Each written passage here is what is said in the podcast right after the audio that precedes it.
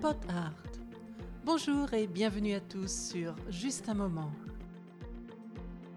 J'espère que vous avez passé d'agréables fêtes de fin d'année et que vous avez bien commencé cette nouvelle année. Je vous exprime tous mes voeux de bonheur et succès pour 2020.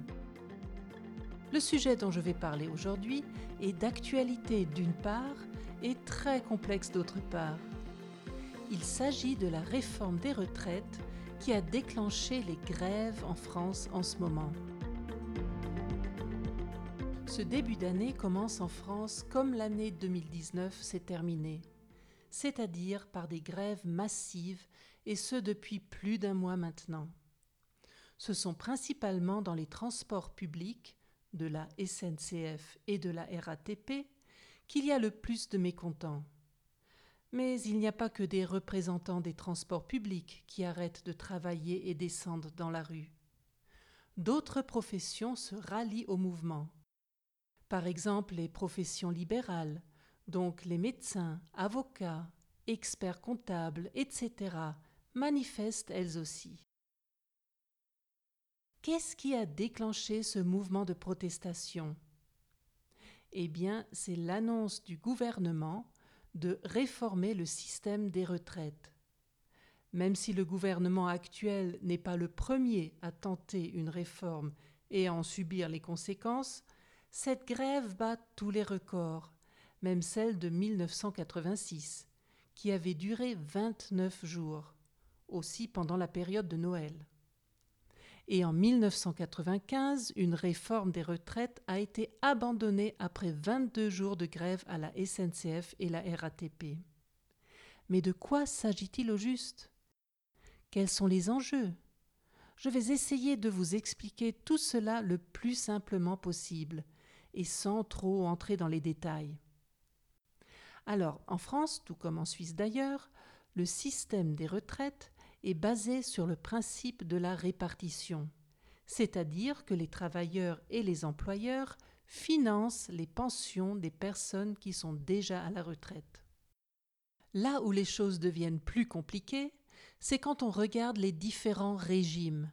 On pourrait aussi dire système ou caisse de retraite. Pour les employés du privé, qui représentent 80% des retraités, il y a le régime dit général.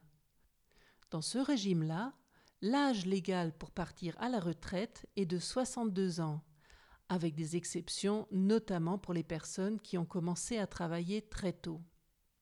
L'âge légal signifie qu'on a le droit de partir en retraite à cet âge-là. Cela ne signifie cependant pas que la personne touche automatiquement une retraite maximale. À côté de ce régime général, il y a de nombreuses autres caisses de retraite, à savoir 42. Il y a par exemple les caisses des avocats, des médecins, des ouvriers agricoles, celles des artisans ou des commerçants. Et parmi ces 42 caisses de retraite, il y en a 11 qui font partie des régimes spéciaux, ce qui correspond à 4% des retraités. Dans ces régimes spéciaux, on retrouve les salariés de la SNCF ou ceux de la RATP. L'âge légal pour partir à la retraite pour eux est de 52 ans. En moyenne, les salariés de la SNCF partent en retraite à l'âge de 55 ans. Vous voyez que le système français des retraites est complexe. Pendant sa campagne de candidature pour devenir président de la République, Emmanuel Macron avait promis de réformer ce système. Le gouvernement prévoit donc maintenant de regrouper tous ces régimes en un seul régime universel. De plus, les retraites seront calculées à partir d'un nouveau système. Le but est qu'un euro cotisé donne les mêmes droits à tous, ce qui n'est pas le cas aujourd'hui. Aujourd'hui, le montant de la retraite est calculé à partir des 25 meilleures années pour les salariés du privé. Pour les fonctionnaires, ce sont les six derniers mois avant le départ à la retraite. La réforme des retraites prévoit un système à points. les cotisations sont converties en points. Et ces points servent au calcul des retraites. Pour ce calcul, on prend en considération l'âge du départ à la retraite et l'espérance de vie au moment du départ à la retraite. Ce nouveau système ne peut donc pas garantir à l'avance un montant de retraite. Un autre changement concerne l'âge auquel les personnes partent à la retraite. Pour cela, un âge pivot ou d'équilibre est défini. C'est à cet âge-là qu'on touche une retraite calculée à partir de la valeur normale d'un point de retraite. Si on part plus tard, on profite d'un bonus. Inversement, un malus s'applique pour ceux qui veulent partir plus tôt.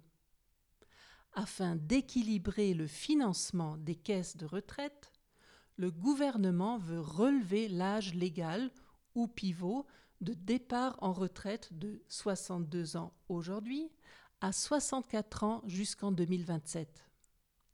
Pour les professionnels qui exercent une activité pénible, il sera possible de partir plus tôt en retraite.